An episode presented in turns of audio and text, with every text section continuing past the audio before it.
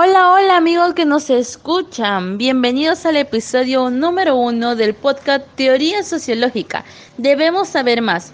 Venimos en cumplimiento de la materia de Sociología 1 impartida por la profesora Elsie Montes de Oca Custodio. Actualmente somos alumnas del quinto semestre Grupo C en el plantel 16 Profesor Fausto Méndez Jiménez, ubicados en Tacotalpa, Tabasco. El equipo está conformado por Castillo Cano, Oriana Guadalupe, Castillo Cano, Ariana Guadalupe, Clemente Cornelio Evelyn Juliet, Gómez Torres Roseirena, Herrera Castellanos Wendy Guadalupe. Y ahora comencemos.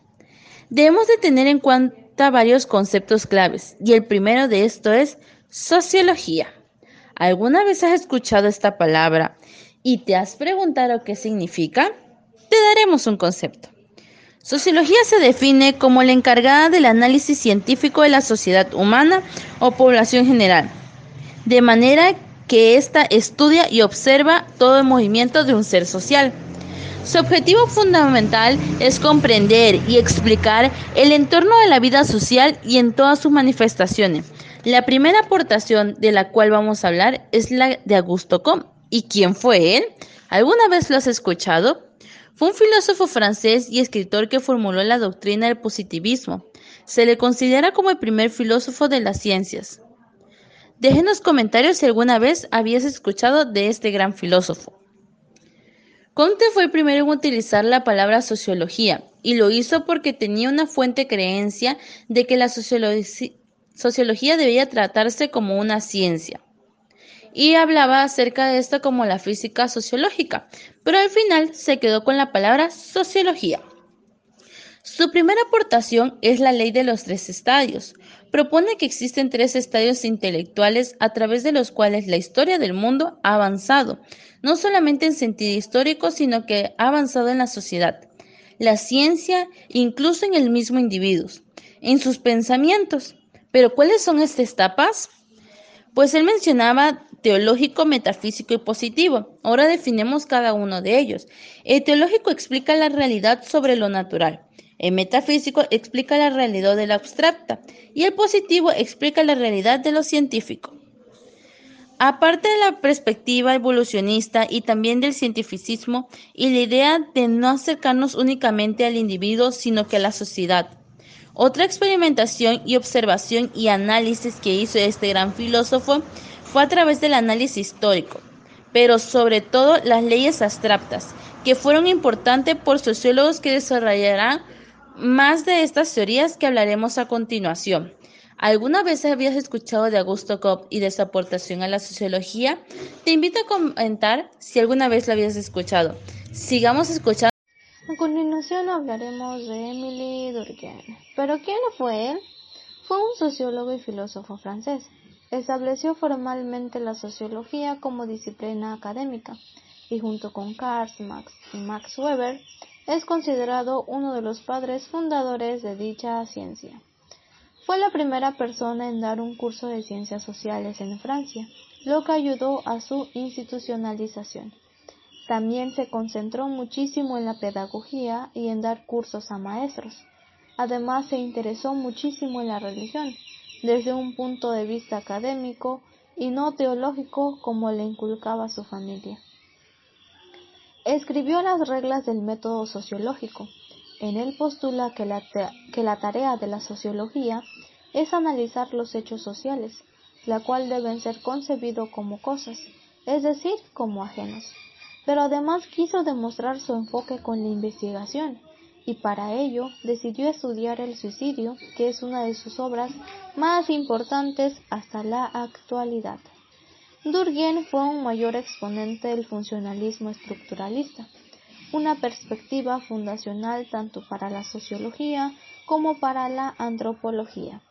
Se interesó en la sociedad como un todo y en sus instituciones, en lo que la cohesiona y mantiene el orden social, y defendió que el estudio sociológico debía basarse en lo que llamó hechos sociales, realidades externas al individuo verificables empíricamente. Por ende, la teoría del sociólogo Karl Marx. Muchos dirán que Marx no es un sociólogo, pues estudió Derecho y Filosofía. Incluso él mismo decía que no era un sociólogo, pues que los, puesto que los primeros se caracterizaban en general por tener posturas muy conservadoras. Voy a presentar dos ideas fundamentales. La primera es el determinismo económico. En su teoría considera la economía como determinante para la estructura del desarrollo social. Existe una base o infraestructura que es el sujeto y el motor de la historia. Estos son para Marx los factores económicos. La economía. Ahora bien, toda economía se fundamenta en el modo que tienen los hombres de procurarse los medios de subsistencia, y ese modo es el trabajo, la producción. Según este modo se establecen unas determinadas relaciones sociales o relaciones de producción. Toda esa base económica constituye lo que Marx llama la infraestructura económica de la sociedad, y la superestructura, por su parte, es la estructura ideológica y jurídica. Con esto hace referencia que para cambiar la realidad social tendría que cambiar la economía, si no se cambia la base, toda la base, todo lo demás no puede cambiar. Lo segundo es la concepción materialista de la historia. Según este enfoque, las principales formas de cambio social no son las ideas ni los valores, sino las condiciones materiales. Y es que en efecto la sociedad se halla dividida en clases sociales, la dominante y la dominada, la explotadora y la explotada, y en su época hace referencia a los capitalistas y a los, a los proletariados. Siempre ha sido igual, y toda la historia de la humanidad tiene como verdadero motor la lucha de clases, clases que son el producto de las relaciones económicas. La lucha de clases tiene lugar de modo dialéctico, una es la tesis, la otra es la antítesis y de ellas surgirá la síntesis. Así, hace referencia que la tesis es el capitalismo, la antítesis es el proletariado y la síntesis la sociedad comunista. El siguiente sociólogo es Max Weber. Una de las ideas que más se le reconoce a ese autor son los tipos ideales aunque él mismo no se atribuye ese conocimiento. Los tipos ideales o tipos puros son construcciones mentales, se forman por la exageración o exaltación de rasgos observables de una realidad determinada. Pero en el mismo Weber rara vez se pueden encontrar estos fenómenos en la realidad tal cual. Los tipos ideales son una descripción que sirve como herramienta, que se pueden utilizar de forma comparativa para poder hacer un análisis de la realidad. Max utilizó los tipos para describir por qué nos dominan y por qué estamos obedeciendo de una forma legítima. El primero es la dominación tradicional que nace de las creencias ancestrales que han sido así durante mucho tiempo como por ejemplo los líderes que llegan al poder por pertenecer a una casta o a una familia. La segunda es la carismática. Se considera que la persona que es un líder carismático posee características especiales que solamente él tiene. El último sería burocrático legal, que es en el que estamos ahora. Obedecemos porque existen leyes. Si hay un presidente es porque las leyes hicieron que llegara. Y para terminar, el último autor del que vamos a hablar es de Georg Simmel. ¿Y quién fue él? Seguramente te gustaría saber. Simmel fue un filósofo y sociólogo alemán, representante del neocantismo relativista.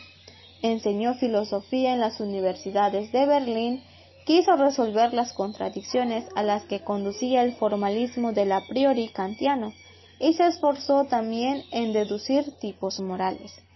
Por otra parte, contribuyó decisivamente a la consolidación de la sociología como ciencia en Alemania, pues consideraba que las sociedades se basaban en relaciones recíprocas, que surgen entre individuos a pequeña escala. Se había hablado mucho de grandes procesos, pero también era importante considerar los fenómenos habituales, como pueden ser mirarnos los unos a los otros, comer juntos, ayudar a otros y tener expresiones de agradecimiento. Simmel trabajó con fenómenos a pequeña escala, o por ejemplo la percepción con nuestros sentidos, haciendo hincapié en las formas de interacción y en los tipos de interactuar. Las ideas de Simmel contribuyeron al desarrollo de una de las primeras escuelas sociológicas, que es la Escuela de Chicago en Estados Unidos, y contribuyó a, fundamentar su teoría central en el interaccionismo simbólico. Así pues, Simmel buscaba comprender, analizar y estudiar las formas de socialización, cuya categoría unidad de análisis es la acción recíproca. Este es el concepto sociológico fundamental, por lo cual la tarea de la sociología es la descripción y explicación de las formas de este efecto recíproco. Interesante, ¿verdad? Esto ha sido un informe de las teorías sociológicas que nos hacen saber más. Nos vemos en la próxima.